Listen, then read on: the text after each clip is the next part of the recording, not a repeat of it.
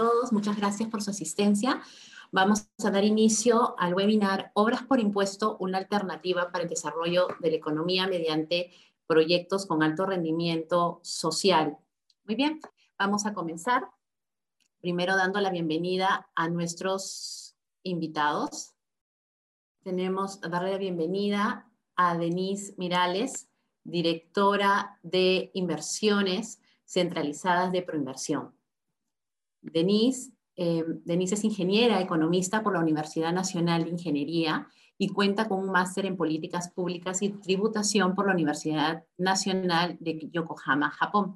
Se encuentra a cargo de la Dirección de Inversiones Descentralizadas de Proinversión, cumpliendo funciones de promoción y asistencia técnica para el desarrollo de proyectos con inversión pública y privada de alcance regional y local. Cuenta con amplia experiencia profesional en el sector público en temas relacionados con política tributaria, descentralización fiscal e inversiones público y privada. Asimismo, se desempeñó en funciones de responsabilidad en el Servicio de Administración Tributaria y el Ministerio de Economía y Finanzas. Bienvenida, bienvenida Denise. Luego tenemos a eh, Wiesel Cayupe, jefe de proyectos públicos de la minera Poderosa. Wiesel es ingeniero geógrafo por la Universidad Nacional Mayor de San Marcos, con estudios de ingeniería civil por la UPC y cuenta con máster en Administración Estratégica de Empresas, MBA de Centrum PUC, Graduate Business School y un máster internacional en Innovación y Sostenibilidad otorgado por la Escuela de Alta Dirección y Administración EADA de España. Se encuentra a cargo de la jefatura de proyectos públicos de la compañía minera Poderosa, liderando iniciativas de proyecto con objetivos sociales en el ámbito público y privado, logrando generar un impacto social positivo. Cuenta con experiencia profesional tanto en el sector público como en el sector privado en temas relacionados con la ejecución y evaluación de proyectos de inversión pública y asociación pública y privada y obras por impuesto. Bienvenido, Wissel, bienvenido, Denise. Y finalmente, eh, la que habla es abogada de la Universidad Católica del Perú, cuenta con un magíster en gestión pública por la Universidad del Pacífico y un máster en administración pública por la Universidad Complutense de Madrid y el Instituto de Investigación Ortega y Gasset, España. Se desempeño, me desempeño como consejera del estudio y actualmente lidero el equipo especialista en ejecución de proyectos de obras por impuesto, eh, especialización en administración pública, contratación pública, gestión pública y en gestión de proyectos de infraestructura y cuento con amplia experiencia en asesoría y consultoras, y consultoras de, en temas regulatorios, autorizaciones, permisos, licencias y en el desarrollo y gestión de proyectos bajo esta modalidad de obras por impuesto. Muy bien, vamos a dar inicio a nuestro webinar con la exposición de Denise Mirales. Muchas gracias. Karen, muchas gracias al, estudio por la invitación y esta oportunidad de poder contarles el panorama de horas por impuestos, ¿no? Cómo nos está yendo este año, eh, qué, qué, tipo de proyectos vienen, así es que vamos a iniciar, si les parece. Bueno, una lámina muy general, donde hay información que ya seguro bastantes de ustedes conocen. Obras por impuestos es un mecanismo creado hace 13 años en el Perú y que a la fecha viene generando inversión pública con participación privada por más de 5.700 millones de soles. Es un mecanismo además que ha sido replicado a nivel internacional. Tenemos eh, el privilegio de, exportar también conocimiento, buenas prácticas de política económica. En este caso, eh, nosotros en Proinversión brindamos la asistencia técnica al gobierno colombiano para la implementación de su ley de obras por impuestos y también hemos eh, brindado distinta información, charlas a otros gobiernos que están evaluando la misma posibilidad. Este mecanismo tiene muchos, muchos lados positivos y uno de ellos que nos gusta resaltar es que el 74% de la inversión pública ha sido ejecutada por gobiernos regionales y locales.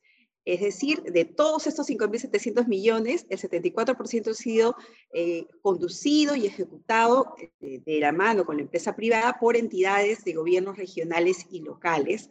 También, obviamente, están los ministerios con una importante participación, pero consideramos que Obras por Impuestos es un excelente mecanismo para descentralizar, promover la inversión pública con la participación privada.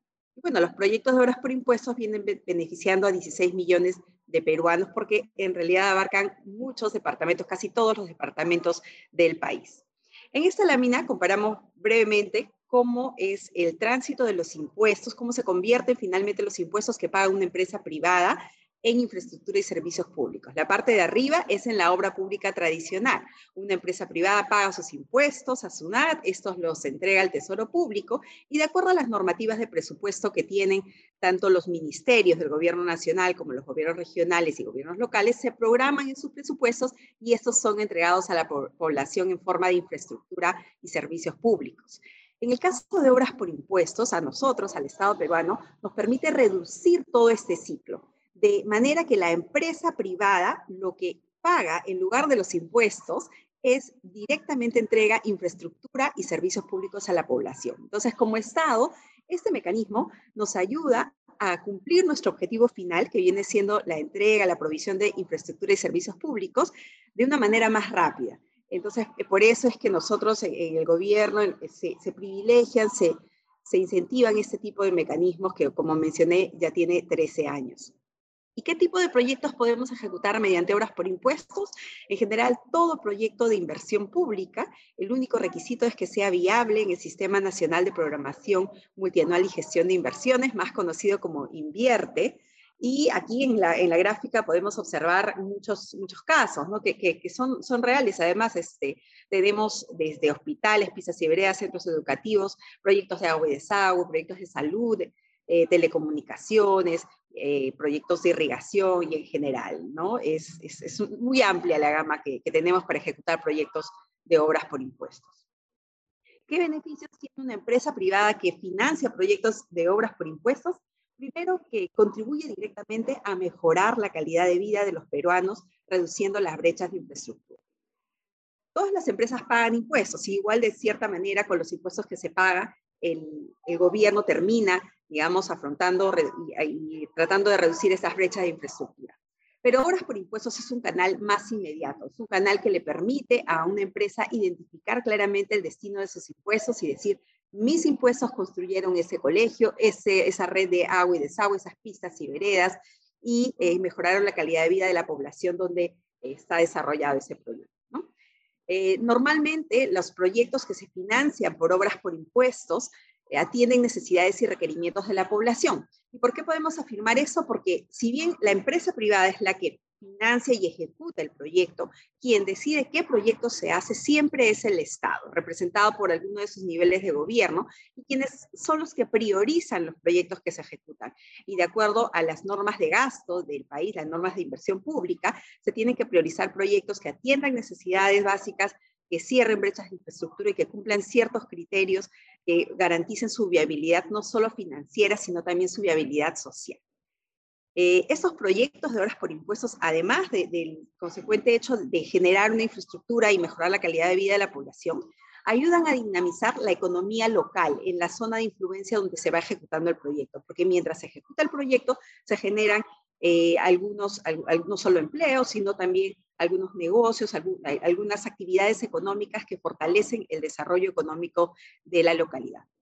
La empresa, además, que hace obras por impuestos, mencionaba, eh, tiene la, la, facilidad, digamos, de identificar el destino de sus impuestos, pero de tener la certeza de que está contribuyendo directamente con la reducción de brechas del país y le permite ser catalogada como una empresa socialmente responsable. Además, en muchos de los proyectos que se ejecutan en obras por impuestos, hay eh, algunas actividades que generan valor compartido.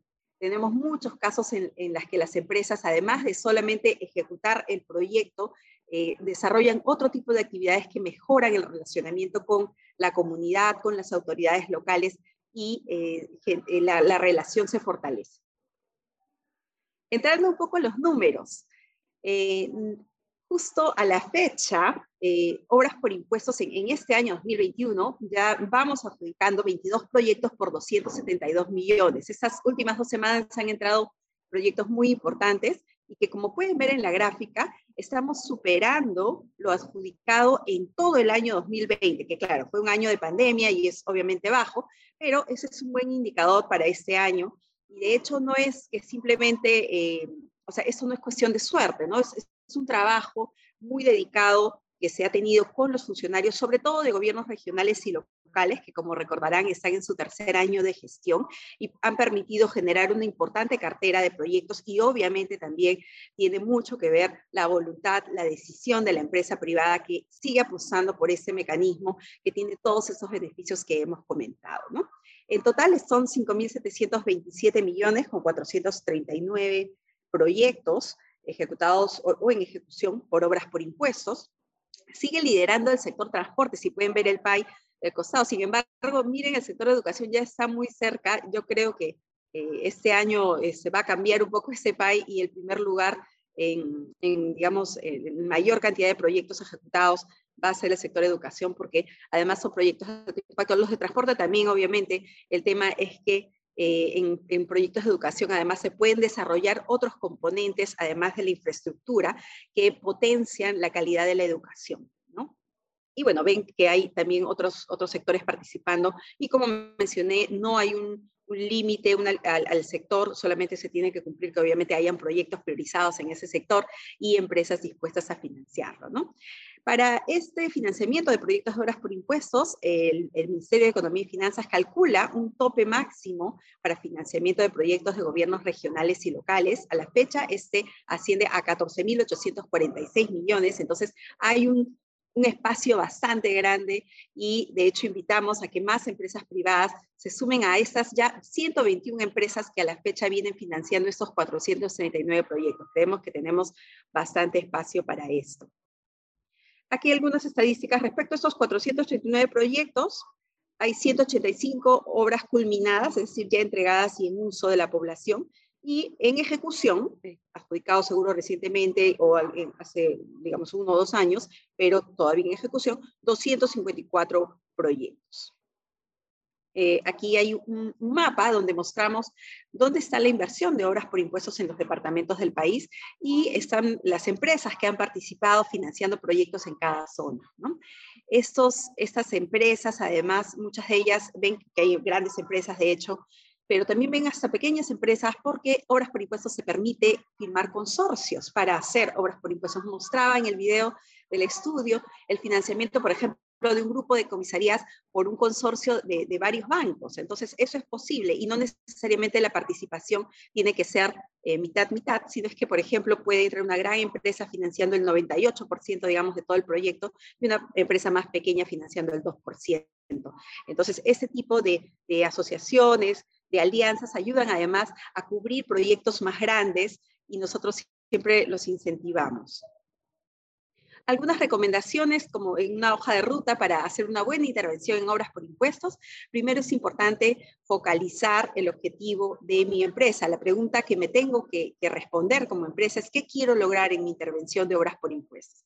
De ahí salen muchas respuestas que nos ayudan a focalizar ya sea el tipo de proyecto en el que voy a intervenir o la zona geográfica con la que, eh, en la que voy a escoger proyectos. ¿no? Nosotros en Proinversión eh, somos el repositorio de información, venimos brindando la asesoría técnica estos 13 años y hay eh, información muy importante que podemos poner a, a su servicio desde la cartera de proyectos que se han priorizado en la zona que ustedes han escogido o el tipo de proyectos que, han escogido. E informamos también sobre los topes disponibles por las entidades públicas para hacer proyectos de obras por impuestos, la viabilidad técnica de los proyectos, pero también la viabilidad política. Y ese es un dato muy importante porque no está pues en un, indicador, pero nosotros estamos descentralizados, tenemos 10 eh, puntos de atención y en nuestros puntos de atención eh, tenemos contacto directo con autoridades, con funcionarios públicos y podemos darles una idea más cercana de la viabilidad política, el apoyo, digamos, también social que puedan tener determinados proyectos. Y algo muy importante es la revisión de lecciones aprendidas. Esos 13 años no han pasado en vano, de hecho hay, hay cosas que se han podido hacer mejor y ahora ya se tienen, digamos, anotadas. Y nosotros lo que fomentamos mucho, además de contarles nosotros eh, estas recomendaciones que podemos tener para hacer una adecuada intervención es contactarlos con sus pares, ¿no? con otras empresas que ya han hecho proyectos de repente en la zona que se ha escogido, o con este, otras entidades públicas. Es decir, la idea de, de asegurar que tengan plena información en esta etapa es que la intervención pueda ser exitosa hasta el final. Entonces, una vez eh, con esta información se selecciona el proyecto, hay que revisar adecuadamente los estudios, pero además recomendamos también visitas de campo, que son muy importantes, no siempre todo está en el papel o en el sistema, siempre hay que, hay que revisar bien el proyecto en el campo. Hay que organizar un equipo técnico dentro de la empresa o contratar consultores especializados eh, y también algo muy importante es la selección del constructor, que viene siendo el que, se va, el que va contratado por la empresa privada, pero que va a ser al final el responsable del éxito de la intervención. Entonces tenemos que ser muy rigurosos en esa selección. Luego de eso, eh, con nuestra ayuda también pueden contar con, con recomendaciones para preparar la propuesta para la postulación al proyecto de obras por impuestos. Hay una serie de documentos que se tienen que trabajar y también hay bastantes lecciones aprendidas en eso. Eh, y viene el hito de, adjudicación, ¿no? que, que, si bien está hacia el final de esta hoja de ruta, eh, es el inicio de un convenio, es el inicio de una alianza público-privada que, eh, donde comienza después, obviamente, de esta adjudicación, la construcción del proyecto y también en esa etapa se cuenta con la asesoría técnica de proinversión. Algo que quería aprovechar el espacio para contarles es que yo les decía, para lograr ese nivel de adjudicación que estamos teniendo este año, y que de hecho queremos que, supere años anteriores hacia el final del año, es, eh, no, es, no, es, no es espontáneo, eh, demanda un trabajo muy arduo con las entidades públicas para ayudarles a escoger buenos proyectos, a poner a punto estos proyectos, a organizarse también dentro de la entidad, a organizar sus equipos técnicos. Y a la fecha ya contamos con una importante cartera de proyectos identificada por las entidades públicas y que están poniendo, digamos, en oferta de las empresas privadas. Tenemos 529 proyectos por 6.540 millones. Ahora vamos a entrar un poco al, hablar sobre el estado de estos, pero en líneas generales, eh, estas son las estadísticas de esta gran cartera que tenemos. Tenemos proyectos en educación, saneamiento, proyectos agrícolas, de transporte en general, de muchos, muchos sectores. Y están ahí también los departamentos, quisimos eh, ubicar los departamentos para que tengamos una dónde están ubicados estos, estos proyectos. Y esa cartera mencionaba tiene un estado, eh, o sea, no todos los proyectos están en el mismo estadio. Algunos están más avanzados que otros. De hecho, los proyectos que pueden ver acá arriba de la tabla, que dice con informe previo, 32 proyectos por 620 millones, por ejemplo, quiere decir que ya cuentan con todos estos actos previos que se han trabajado y que se pueden poner a concurso, están listos para ser concursados por las entidades públicas eh, y así, eh, mientras va bajando la tabla, es como que un, paso anterior al, al, precedente y eh, que nos muestra su grado de avance. ¿no? De hecho, la mayoría están concentrados en proyectos priorizados, pero que, por ejemplo, tienen que trabajar todavía sus actos previos, ¿no? y hay proyectos un poco más atrás incluso. Pero esa es la sumatoria de los 529 proyectos. Yo les invito a conocer esta cartera detallada en esta presentación que se les va a compartir. Hay un link, le pueden dar el clic aquí y, les va a dar una base muy completa con eso. También está seguro eh, ya los contactos de nuestro equipo, porque no es solamente ver la ficha, como les decía, sino es que hay que tener otra información para poder tomar una adecuada decisión. Y bueno, muchísimas gracias por la oportunidad. Yo quedo atenta luego para las preguntas.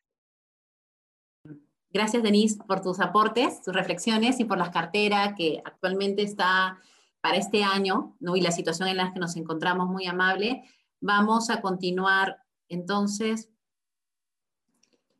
Muy bien, vamos a continuar ahorita eh, siguiendo eh, la línea eh, de exposición de Denise y explicando un poco a, a, nuestros invitados, a nuestros participantes que de repente es la primera vez que quieren hacer obras por impuesto o no tienen idea cómo van funcionando, explicarles cómo es este mecanismo en breve y posteriormente vamos a pasar a, algún conversatorio interesantísimo que vamos a tener con Wissel de la minera poderosa.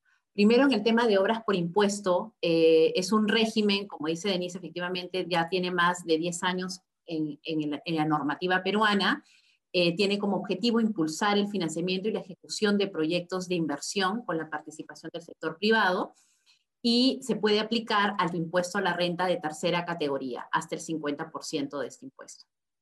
Muy bien, los involucrados, vamos a tener a la empresa privada, a la entidad pública, el, al MEF, que es el que de una manera hace, eh, nos emite el, los certificados, pero también participa de manera importante por inversión en el seguimiento y en el apoyo que necesitamos para, este, para agilizar un poco la gestión en estos temas, ¿no?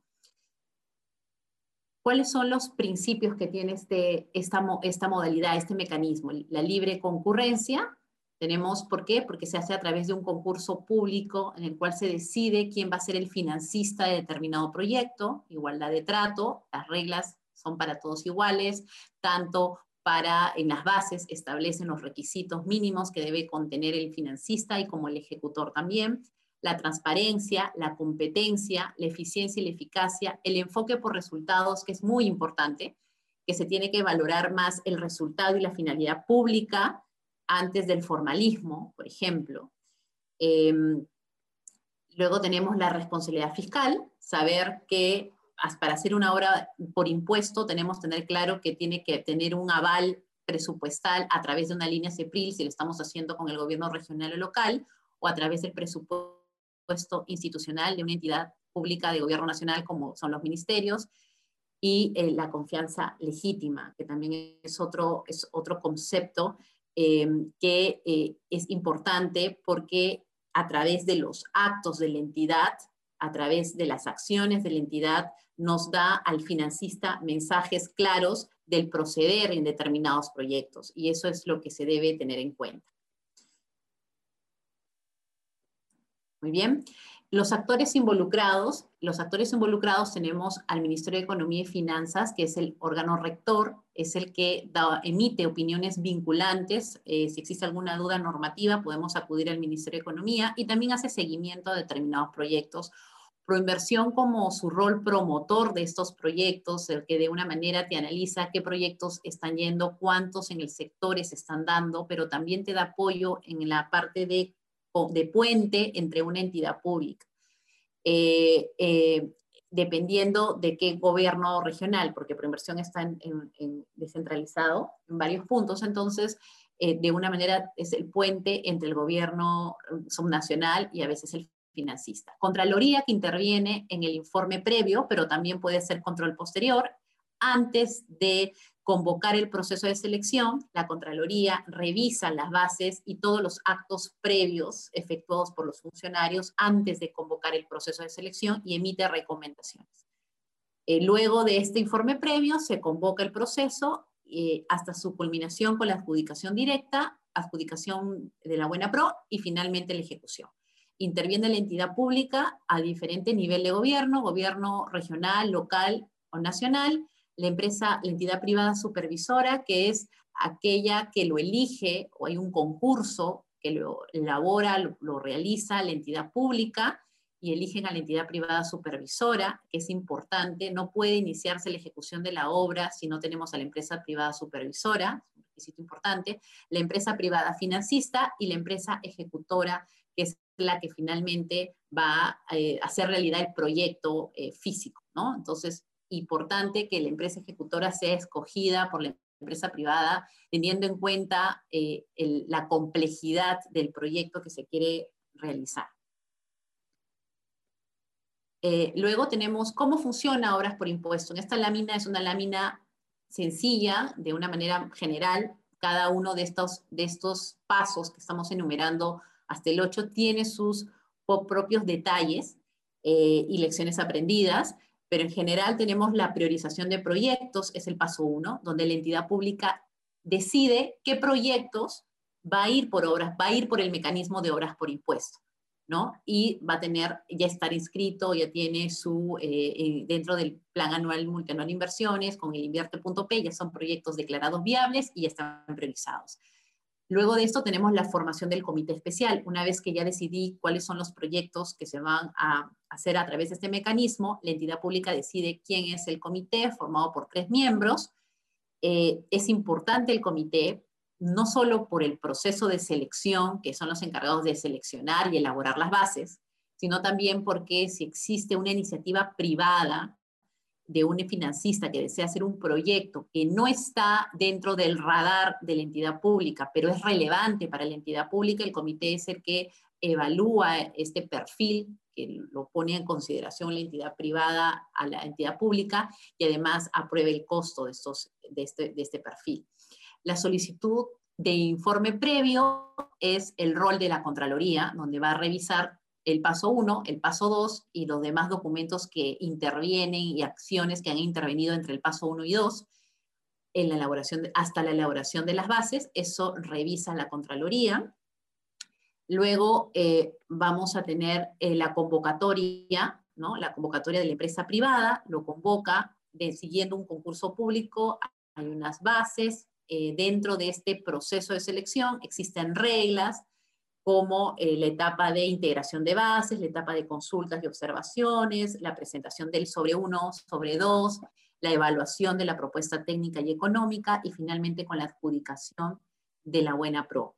Y eh, luego de esto tenemos la suscripción del convenio, ¿no? existen ya bases estandarizadas publicadas en la página web del MEF y existen convenios estandarizados que simplemente se tienen que tomar en cuenta de acuerdo al caso y ya están establecidos con las cláusulas que todo convenio debe tener según la norma, igual las bases, y inicia la ejecución del proyecto.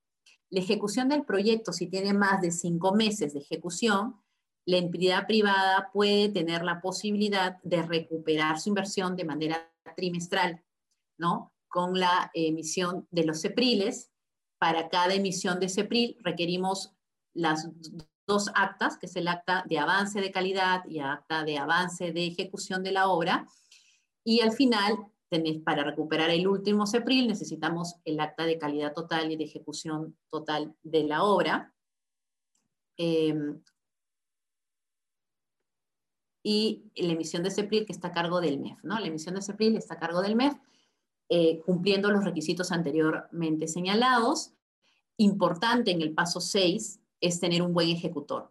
Y esa tarea es tarea solo de la entidad privada financista. Ya esto no interviene, el, ejecutor del proyecto es responsabilidad de la entidad financista, entonces ahí recomendamos tener una mayor evaluación para poder escoger a alguien, alguna empresa que tenga la experiencia en hacer determinado proyecto según su complejidad.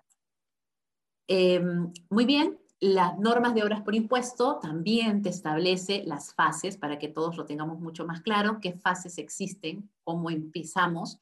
Eh, la fase de priorización es la etapa, como lo dijimos anteriormente, en el cual la entidad revisa qué proyectos que tengan declaración de viabilidad por el invierte.p van a ser declarados o señalados para hacer obras por impuesto, a través de obras por impuesto. Los actos previos se está refiriendo a, al de designación del comité especial, a la elaboración de las bases, a los informes técnicos, legales, presupuestales que se necesita para poder ejecutar esta, este concurso, esta licitación.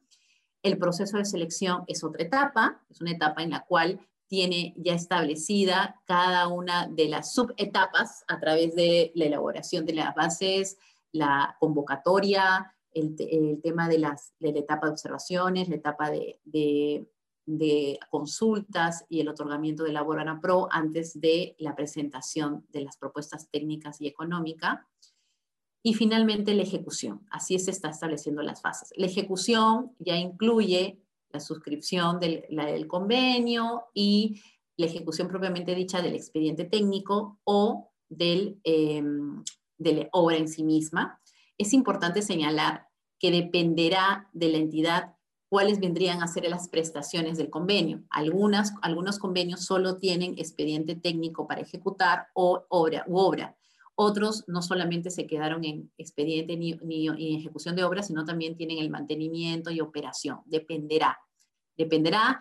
En esta ejecución eh, también se dan una serie de situaciones que hay que tener en cuenta. Pueden haber ampliaciones de plazo, pueden haber suspensión de plazo, eh, pueden haber mayores trabajos. Todo esto depende del proyecto, ¿no? de la situación en que nos encontremos, pero hay figuras en la norma que te permiten darle viabilidad a determinadas situaciones, ¿no es cierto?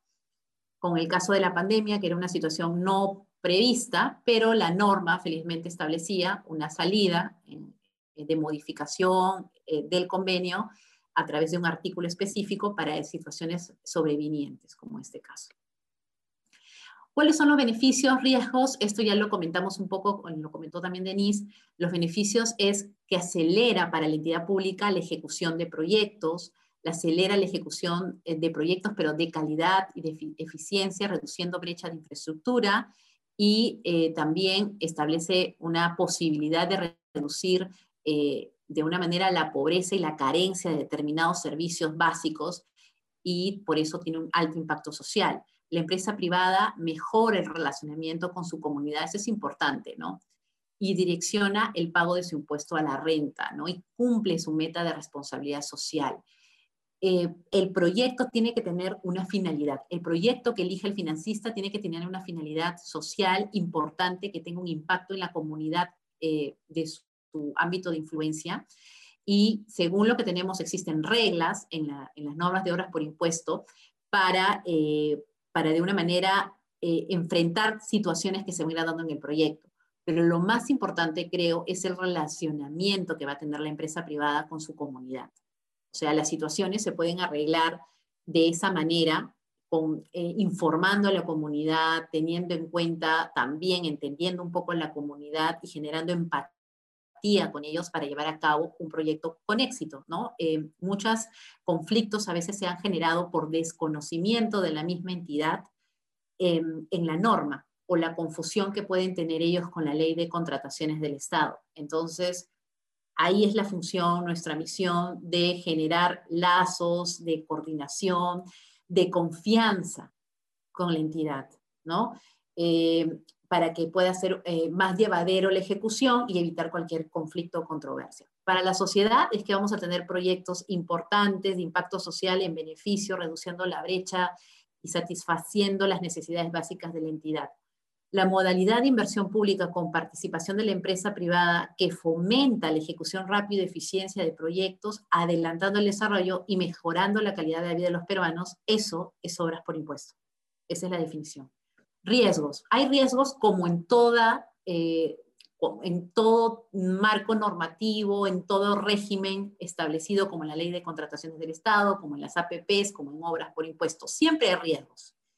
¿Cuáles son estos comunes riesgos que puede haber en obras por impuesto? Primero, cambios de autoridades, ¿no? O sea, hacemos una obra y se cambió la autoridad, el alcalde, entonces ahí es importante generar lazos de confianza con la nueva, con los nuevos eh, gobernantes, este, eh, para no tener mayor contingencia, porque lo primero que va a generar el cambio es desconfianza con lo anterior.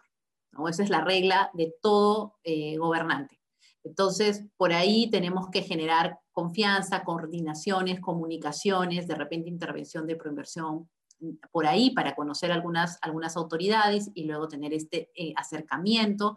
Sustitución de la empresa ejecutora es otro, es otro problema. Hemos tenido casos en los cuales la empresa ejecutora se va del proyecto por determinadas situaciones económicas o situaciones técnicas eh, y hemos tenido que cambiar a la ejecutora. La norma sí prevé el procedimiento para el cambio de la ejecutora, no hay ningún problema, hay que seguir ese procedimiento eh, y tener la comunicación con la, con la entidad. Paralización por caso fortuito, fuerza mayor, la norma también lo establece, establece ampliaciones de plazo para estas situaciones.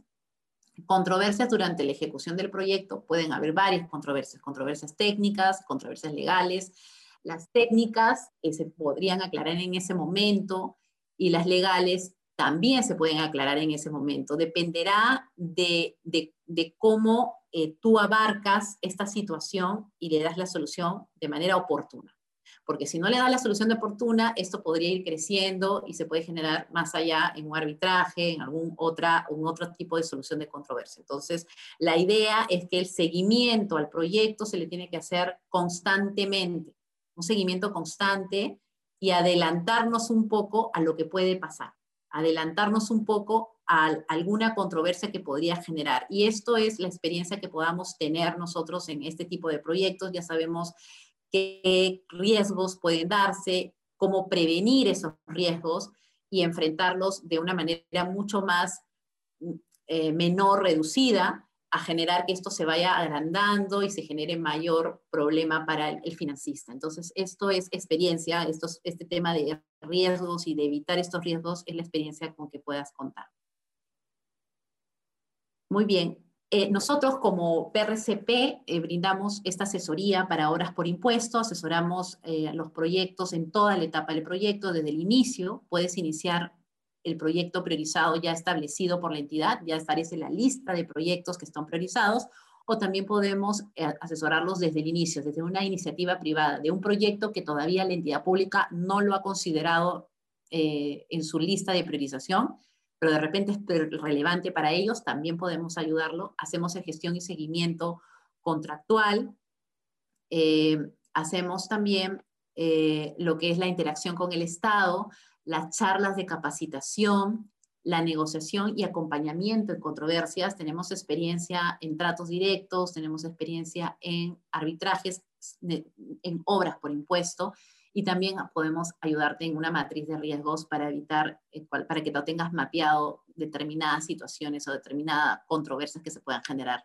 en el proyecto. Lo interesante de nuestro servicio es que el estudio Payet es un estudio de full service. Contamos con una serie de especialidades que pueden apoyar en el momento que el, proyecto lo requiera, ¿no es cierto? Como la sección ambiental, inmobiliario, administrativo, tributario, solución de controversias, regulatorio, entre otros, ¿no? Entonces tenemos especialistas en todas estas ramas que podrían de una manera apoyarnos en algún momento que el proyecto lo requiera. Muy bien, eh, es importante señalar eh, eh, que dentro de nuestro afán de poder eh, servir mejor al cliente y ayudarlos en el seguimiento del proyecto, hemos creado un, un aplicativo para nuestros clientes. es el dashboard que nos permite hacer seguimiento al proyecto y que el cliente pueda tener información de su proyecto de manera real, ¿no? O sea, en el momento. Eh, ¿Qué nos permite? O sea, revisar información más relevante del proyecto, como acuerdos contractuales, pactos económicos, emisiones de CEPRILES y otros, la posibilidad de envío de alertas vía correo electrónico, saber que en tal fecha se tiene, vence el plazo para presentar una ampliación de plazo, por ejemplo, o saber que ya podemos solicitar eh, determinada eh, requerimiento a la entidad, eh, dentro de los acuerdos y las coordinaciones que tengamos en la entidad. Esto nos ayuda para nuestros seguimientos semanales que tenemos con cada cliente y ver las tareas pendientes, las tareas ya realizadas y también para que el cliente pueda ver cuántos EPRILES ha emitido, cuánto le falta por emitir, etcétera, ¿no? Acceso en cualquier momento a través de cualquier dispositivo de conexión a Internet, además de información actualizada en línea. Entonces, es un aplicativo básicamente de seguimiento del proyecto, de información importante del proyecto, que a veces el cliente necesita tenerlo en ese momento y nos ayuda al seguimiento de, semanal de, las reuniones que tenemos con el cliente, ¿no? Em, básicamente se ve así en el ordenador y en el celular de, de esta manera. Eh, aparece la fecha de ejecución de la obra, por ejemplo, del inicio de la ejecución de la obra, el fin, o sea, el fin programado o estimado que termina el proyecto, el fin del convenio, las tareas pendientes, la emisión de CEPRILES, cuánta información de CEPRILES tenemos, cuánto no, cómo va el plazo de ejecución, qué, eh, qué documentos del convenio, las adendas, eh, han impactado en el plazo o en el monto del proyecto para ir haciendo el seguimiento, cómo empezamos con determinado monto y cuánto hemos terminado en qué monto. El plazo empezó con 180 días y terminó con 360. ¿Por qué terminó en ese plazo? Porque han tenido tantas ampliaciones de plazo, tantas suspensiones. Entonces, es como la bitácora del proyecto para tener información importante. Eso también nos ayuda a evaluar cuáles han sido eh, las deficiencias del proyecto y las, las, partes que se acertó en el proyecto, ¿no? Como una evaluación para los siguientes proyectos que queremos hacer o ver qué lección aprendida hemos sacado de este proyecto o, o en qué parte, eh, cuáles han sido los retos en este proyecto y cómo se salió, qué información tenemos. Entonces, toda esa información podríamos tenerlo, eh, evaluarlo, analizarlo luego de tener los datos que va a recoger el dashboard. Muy bien. Entonces, a continuación, eh, primero agradecerles por la oportunidad de haberlo conversado, lo que significa horas por impuesto y de la información que también le hemos brindado. Y a continuación vamos a hacer un pequeño conversatorio con Wissel Cayupe, jefe de proyectos públicos eh, de Minera Poderosa. Le vamos a hacer tres preguntas. La primera, Wissel, eh, para que nos cuentes tu experiencia ¿qué recomendaciones darías a aquellas empresas que desean realizar por primera vez proyectos de inversión bajo el mecanismo de obras por impuesto? Hola Karen, ¿qué tal? Buenos días, buenos días con, todos los que nos están escuchando. Eh, para responder esta, esta, esta, pregunta me ayudaría un poco en lo que explicó Denise. ¿no? Denise justamente nos dijo que el mecanismo de obras por impuesto es una herramienta que permite la participación del sector privado para ejecutar obra pública. Lo que yo diría es que no solamente va a poder direccionar tus impuestos a una zona, va a poder direccionar tus impuestos a diferentes zonas. Eso va a depender mucho de la focalización que haga la empresa, como justamente mencionó Denise. Sin embargo, creo que hoy en día hablamos de empresas privadas que todas tienen política de responsabilidad social. Sería difícil encontrar en el mercado una empresa que no tenga ese tipo de políticas.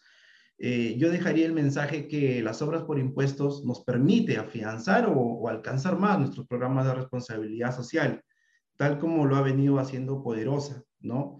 También un concepto nuevo que mencionó Denise fue el de valor compartido. El valor compartido es algo como que la empresa debe desarrollar condiciones económicas y sociales donde tiene sus operaciones. Entonces, e, en ese sentido, Poderosa comenzó a trabajar proyectos de agricultura, sus primeros proyectos de obras por, impuesto fueron de agricultura en el 2013. ¿no? Hizo un proyecto integral que seguramente lo vamos a ver más, más adelante.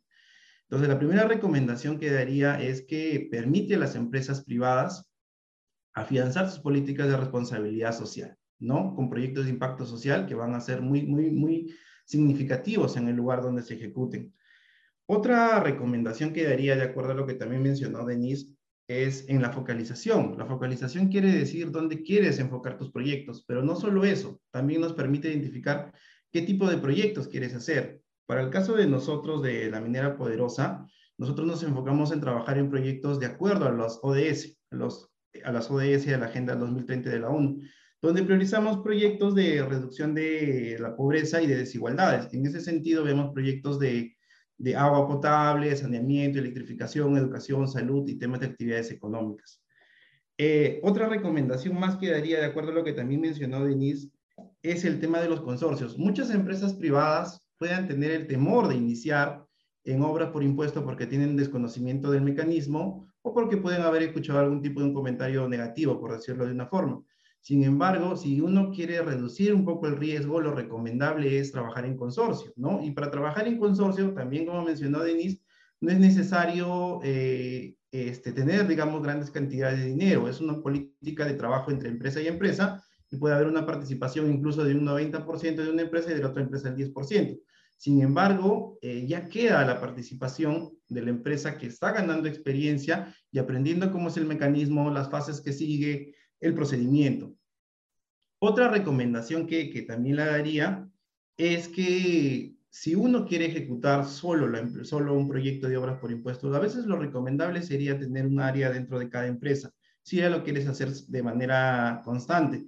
Sin embargo, si es el, primera, la primera, el primer proyecto, siempre hay que apoyarnos en consultoras o en estudios legales que nos permitan entender el mecanismo, que nos permitan salir adelante con el mecanismo y nos permitan resolver dudas que el mecanismo va a traer en el camino. Entonces, es muy importante siempre contar con una asesoría externa y en ese mismo sentido también aplicar políticas de contratación de los contratistas, ya que cada empresa privada tiene, tiene una responsabilidad sobre la ejecución del proyecto. En una obra tradicional o una obra pública, por decirlo, el responsable siempre es el contratista de la obra, ¿no? Llámese Pepito Constructores.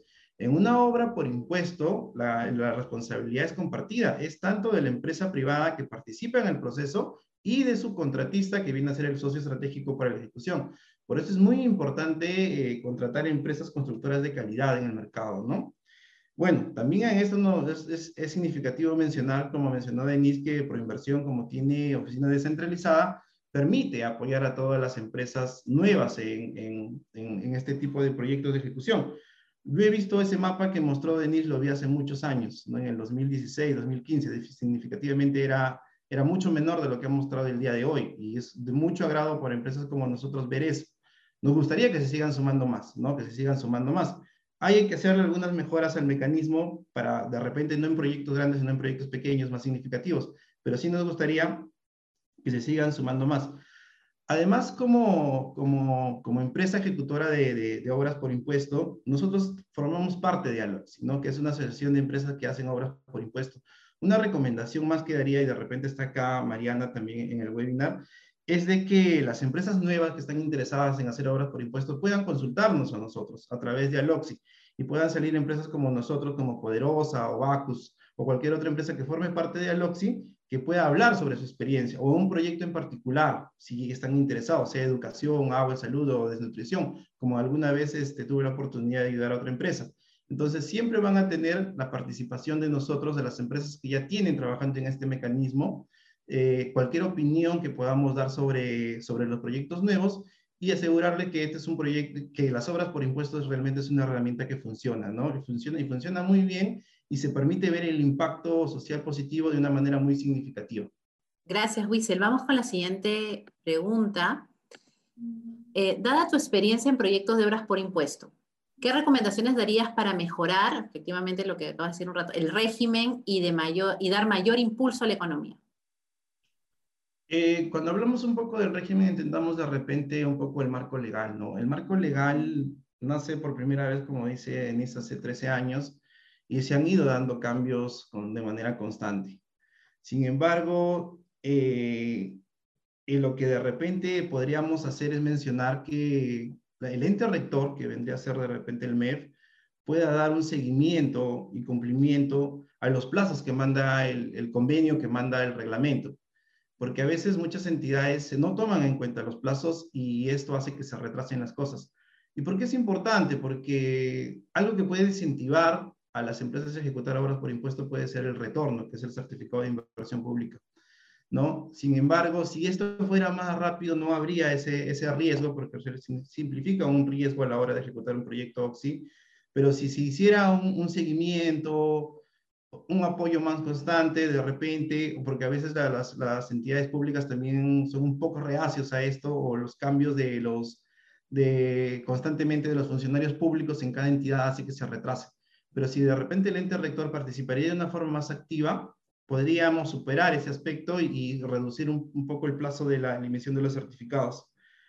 Otra, siguiendo con ese punto, también dentro de, del tubo del reglamento, que sale en el, en el 2018, se agrega un concepto de gastos generales, ¿no? Que está como concepto, el cual permite cargar, digamos, los costos que sean por gasto de administración y monitoreo del proyecto.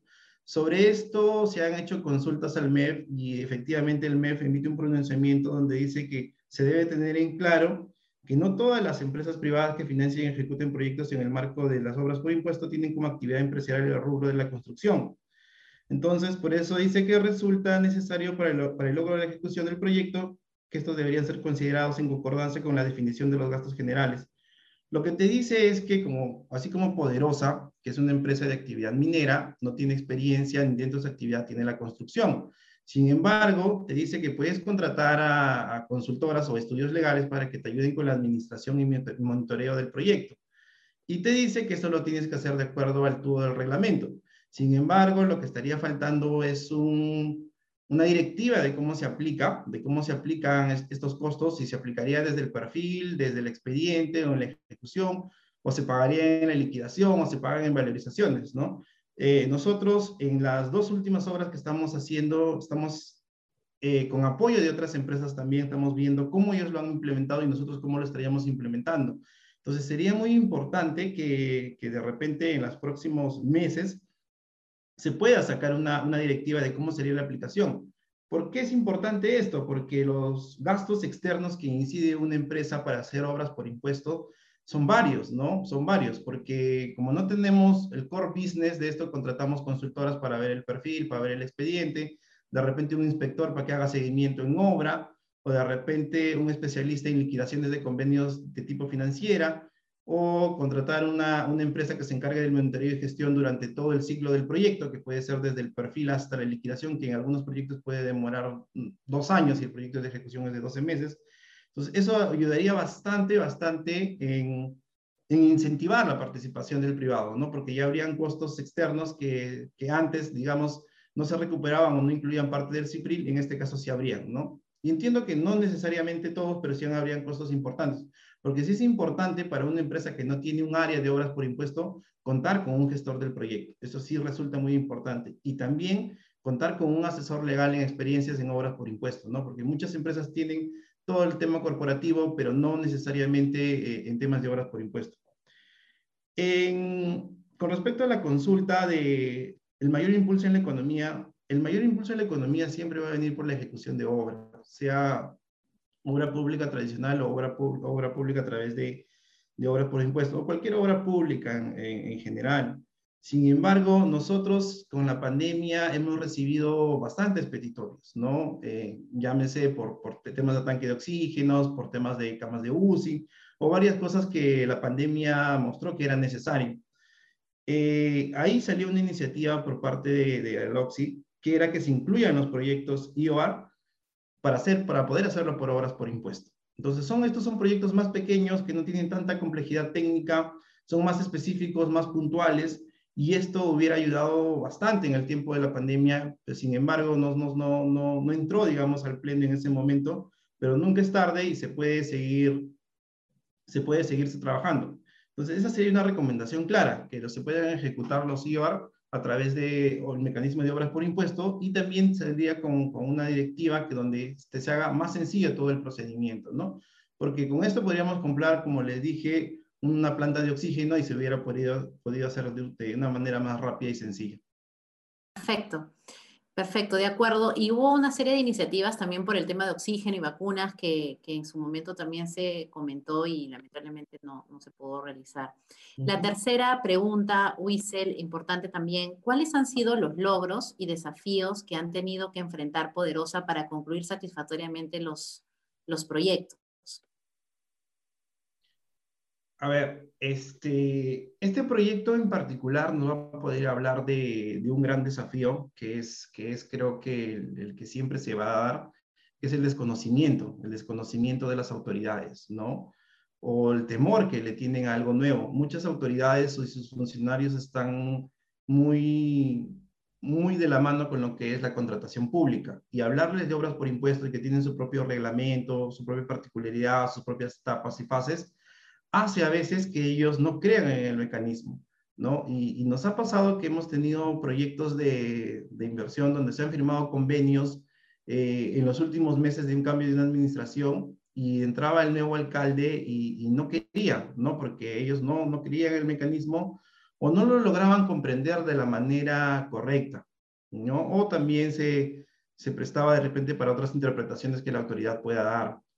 Sin embargo, hemos podido superar esto, ¿no? Hemos podido superar esto. Hemos tenido eh, cuatro proyectos en convenio en el 2018, que eran tres de educación y uno de electrificación, de los cuales uno de ellos es acá el Parque Biblioteca, que nosotros nació como iniciativa privada en noviembre del 2017.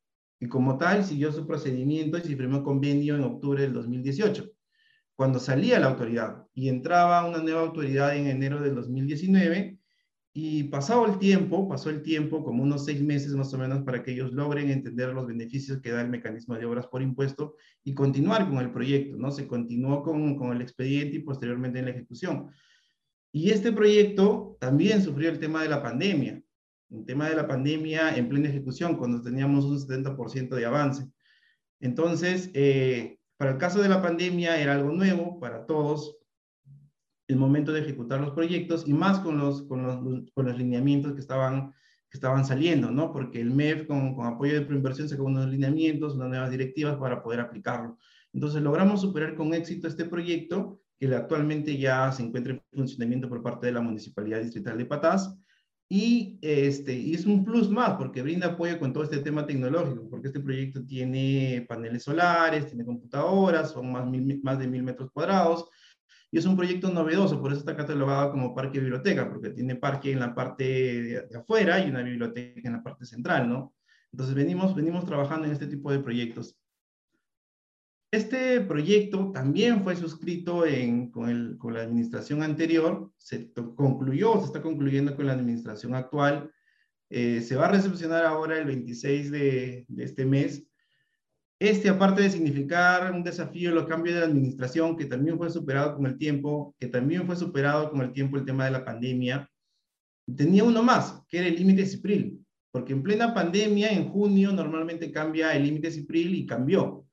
Cuando teníamos un, proyecto suscrito, un proyecto para iniciar obra, porque días antes de la declaración del estado de emergencia en marzo del 2020, se, se suspende el inicio, porque el inicio estaba previsto para el 17 y 18 de, de marzo y demoraría una ejecución de casi 100 días. Entonces, con la declaratoria de emergencia se suspende la ejecución. Y esa declaratoria, bueno, sigue hasta el día de hoy, sin embargo, ya con, con otro tipo de restricciones. Y ya en el mes de septiembre, en agosto, perdón, agosto, septiembre, cuando comenzamos nuevamente la ejecución, vemos que el límite había cambiado y ya no tenía límite. Entonces, todos los costos que venían a ser de, de la implementación del plan con la lucha contra el COVID en esta obra no estaban contemplados desde el inicio, porque nadie lo pensaba. Sin embargo, ya era una barrera, porque la entidad ya no tenía presupuesto dentro de su tope CIPRIL, ya se le había reducido, y tampoco tenía la intención, por decirlo de una forma, de querer cargarlo a su presupuesto, porque es una, una municipalidad pequeña y necesitan de todo el poco presupuesto que puedan recibir. Lo que se procedió acá fue por parte del alcalde que hizo un sustento a la, a la, empresa privada, indicando, solicitando el apoyo, ¿no? que esto se dé a través de una donación. Y en unas reuniones posteriores, ya con, dentro de a nivel de gerencia y directorio de la empresa, se dijo que este proyecto debía continuar y todo lo que era el tema de, del monto por la lucha contra el COVID se iba a, través, a, dar a través de una donación, ¿no? Entonces, con eso nos permitió la seguridad de terminar el proyecto. ¿Y por qué se tomó esta decisión, sobre todo? Porque este es un proyecto que la población espera desde hace 12 años. Entonces, ya estábamos avanzados, ya teníamos un convenio firmado, teníamos nosotros el compromiso como empresa privada y por eso se toma la decisión de continuar, ¿no? Y aparte, un desafío más, creo que es el último en este proyecto, es el operador del sistema. Este es un proyecto de electrificación que no va a entrar, a, digamos, a la operación netamente de la municipalidad, que es con quien se firma el convenio. Entonces, en el reglamento no, no, no está claro esta parte de cómo se, se entregan los proyectos cuando es un, el operador es un tercero. Entonces, eh, también con apoyo de, asesoría legal e interpretación de la documentación y también con el apoyo de la misma hidrandina, se logró superar con, con éxito después de, de varios días eh, esa parte que ha implicado de repente un poco de elevarse los costos de gastos generales. Sin embargo, sí se ha, se ha podido implementar el proyecto, ¿no? Perfecto, Wiesel. Vamos con la siguiente. Este proyecto es muy simplificado, muy, muy, muy, este, muy interesante, digamos, para, para nosotros como Poderosa. El infraestructura de riego es el primer proyecto de obras por impuesto que hacemos. Se firma convenio en abril del 2013 y se entrega en inicio del 2015.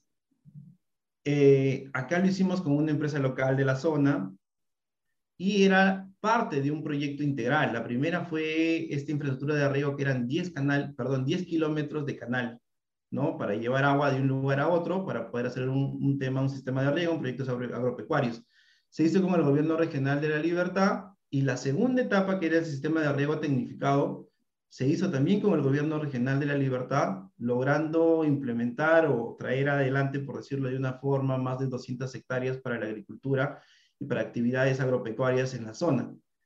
Este proyecto es un proyecto integral, como le digo, el primero no funcionaría sin el segundo, y acá se trabajó de manera muy, muy sólida con el gobierno regional de la Libertad ha sido el de los primeros proyectos que hizo Poderosa, donde ha podido tener, digamos, un impacto social positivo que llamamos de manera directa, ¿no? Porque esta es una comunidad que está más o menos a dos horas de las unidades mineras.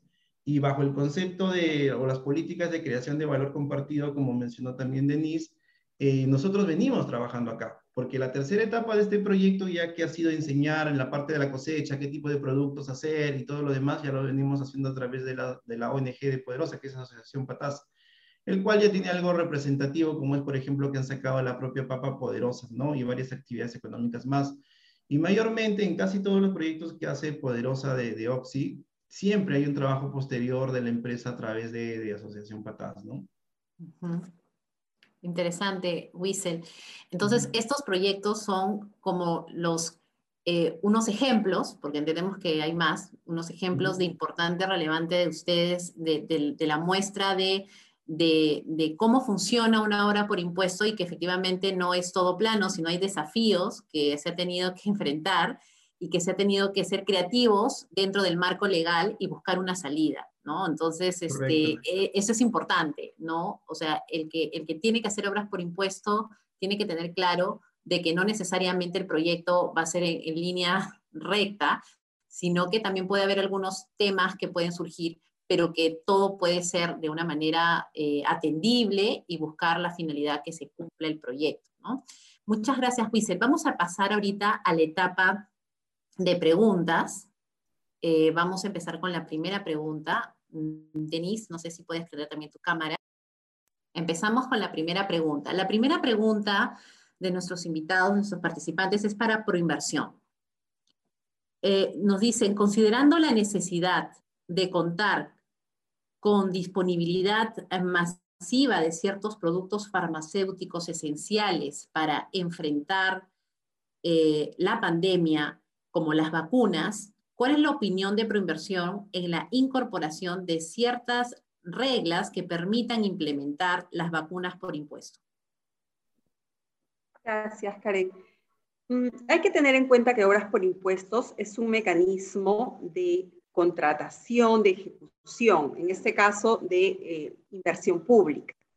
Cuando cambió la norma del invierte, eh, se cambia la definición de lo que es un proyecto de inversión pública y automáticamente quedan fuera de este, de este concepto algunas intervenciones menores, como las mencionó Wiesel, los conocidos IOR, que son pequeñas intervenciones de inversión pública, pero que no constituyen proyectos. Entonces, como no se actualizó la definición de obras por impuestos, automáticamente todos este tipo de intervenciones salen del ámbito.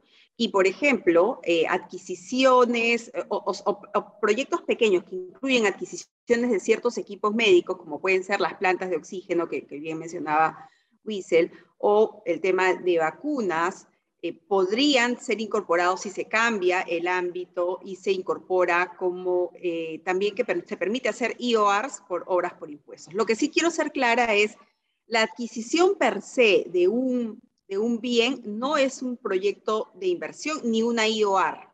Tiene que ser un componente de una intervención que tiene un inicio, un fin y que junto esos componentes llevan a una mejora de ciertos indicadores. Entonces, la adquisición de vacunas solamente no podría ser, pero sí de repente un programa de inmunización que incluya componentes de, eh, este, de repente fortalecimiento de capacidades para eh, la protección, no sé, eh, habría que pensarlo bien y este, ser diseñado como una BioAR o, o de repente hasta como un proyecto de inversión pública, ¿no? Pero es actualmente actualmente tenemos esa restricción de que no se podría y en efecto tendría que haber una modificatoria en la norma. Personalmente pienso que, o bueno, como proinversión en todo caso, pienso que sí es posible, eh, pero hay definiciones que hacer. Creo que el ente rector tendría que dar ciertas definiciones para ver cómo un, conjunto de componentes que incluyan la adquisición de ciertos equipos o vacunas, en este caso, puedan llevar a esa mejora eh, cualitativa o cuantitativa en ciertos indicadores de salud. ¿no? Muchas gracias, Denise. Para Poderosa, eh, Wiesel, teniendo en cuenta que Poderosa ha ejecutado proyectos en materia de electrificación, eh, riego tecnificado, educación y cultura, ¿qué tipo de proyectos recomendarías ejecutar a una empresa que recién inicia obras por impuesto? ¿Qué tal? A ver, eh, nosotros utilizamos la política de los Objetivos de Desarrollo Sostenible, el cual nos permite a nosotros como empresa apostar por proyectos que reducen la brecha de desigualdades, como tenemos saneamiento, agua, electrificación y educación. ¿no? Sin embargo, a veces las empresas, de acuerdo a la particularidad o la ubicación estratégica que tengan sus operaciones o actividades económicas, pueden seleccionar los tipos de proyectos que, que sean necesarios para su localidad. Porque si ya tienen agua, luz, electrificación, saneamiento, pueden apostar por proyectos de educación o proyectos de actividades económicas que permitan dinamizar la economía de los distritos y sus pueblos, ¿no? Si ya, mi recomendación sería, si ya cumplieron con los proyectos de necesidades básicas o servicios de paquetes básicos, como se dice, podríamos comenzar con de repente con proyectos de actividades económicas. Muy claro, a veces son las carreteras o trochas que lo solicitan porque esto permite dinamizar la economía. Una, ah, bueno, pregunta para mí, eh, se, la, se, la, voy a responder ahorita. Eh, me están señalando qué dice la norma sobre aquellas empresas privadas pequeñas que desean ejecutar OPORI y que no cuentan con financiamiento para grandes obras. Ya lo hemos comentado, es importante señalar que existe la figura del consorcio, ¿no es cierto? Como lo comentó tanto Wiesel como Denise, que distribuye tanto la capacidad financiera según porcentaje de participación y también el riesgo, y algunas pueden ser eh, eh, también financiadas, los proyectos dependerá de cuántos consorciados quieran participar en un, determinado proyecto.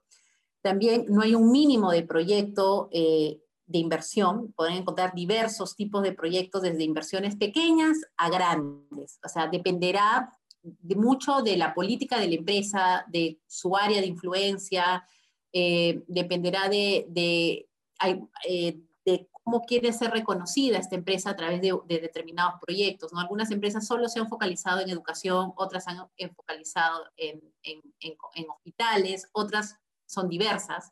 Entonces dependerá del monto del proyecto y también de tus pares, que puedes formar un consorcio eh, donde vas de una manera a diversificar tu, tema financiero y diversificar el riesgo. ¿no? Entonces, hay una figura, el consorcio, establecen cómo es la forma que se van a consorciar, cuáles van a ser la participación, está desde las bases, cómo es la promesa del consorcio y luego cómo se formaliza. Entonces, esa, esa figura también te va a ayudar. Muy bien, seguimos con las preguntas para proinversión. ¿Cuál es el procedimiento para saber qué entidades tienen capacidad de ejecutar obras por impuesto en una región o en una provincia. Hay, eh, les estoy compartiendo por el chat el link del, del, tope CIPREL, que le llamamos así. Es, es un, un tope que se calcula anualmente y que es público, está justo el, link de la página de proinversión donde está colgado. Cada entidad pública tiene un monto asignado para, para un año determinado, ¿no? Es calculado por el MEF, este va variando, entonces esa información se puede chequear directamente ahí. Eh, también existe la capacidad presupuestal para los ministerios, esa sí no está publicada, pero ahí recomendamos eh, contactarnos. Nosotros eh, tenemos un punto de contacto siempre en cada ministerio que nos nos mantiene informados del uso de esa capacidad presupuestal, porque si bien el MEF le puede haber dado la capacidad presupuestal en un momento determinado, los ministerios también programan ciertos proyectos de APP o de horas por impuestos con ese, ese tope. Entonces, este, es pública la información y los invito a contactarnos a nosotros también para el caso de los topes de los ministerios. Muy bien, Denise. Para Poderosa, en vuestra experiencia, ¿cuál es el tiempo promedio entre la idea del proyecto y la fecha de inicio de ejecución del proyecto. Perdón, esto puede ser, puede ser muy, muy, muy amplio y va a depender del, tipo de proyecto, ¿no? Porque eh, tenemos un proyecto, por ejemplo, de saneamiento que nació como iniciativa privada y nace en febrero del 2020 y por temas de la pandemia se tuvo que suspender los, los inicios de los estudios hasta septiembre del 2020. Entonces, de ahí se fueron los tres meses de los estudios y los otros tres meses del proceso de, de obras por impuesto. Entonces, ya sumaron seis meses, con inconvenientes ocho meses más. Entonces, ahí se pasó un año y de ahí viene el, tiempo de elaboración del expediente técnico, que si es una obra grande va a demorar mínimo tres meses y de ahí va a depender de la ejecución de la obra, que puede ser 12 meses, ¿no? Lo ideal, lo ideal que nosotros siempre consideramos para poder entregar proyectos habituales es que por lo menos al inicio de obra no superen los nueve o ocho meses cuando es una iniciativa privada.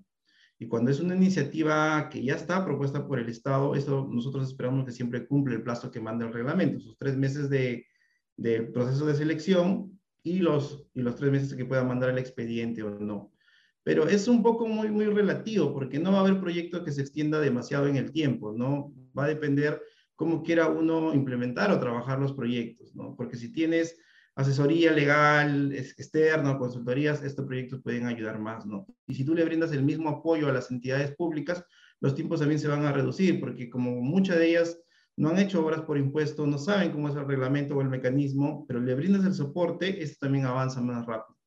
Hemos tenido proyectos como, como le decía, con la Municipalidad Provincial de Patás, donde la iniciativa privada avanzó sumamente rápido y proyectos donde la iniciativa privada todavía no concluye, ¿no? Es un poco por también un trabajo con las autoridades. Muchas gracias. Agradecemos a Denise Wiesel por su tiempo, por su experiencia compartida en este webinar.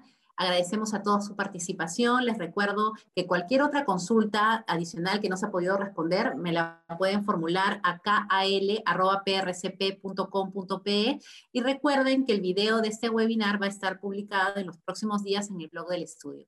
Muchísimas gracias a todos, espero que les haya servido este pequeño webinar y eh, estamos atentos a disposición eh, para más adelante si quieren hacer proyectos de horas por impuesto. Muchísimas gracias.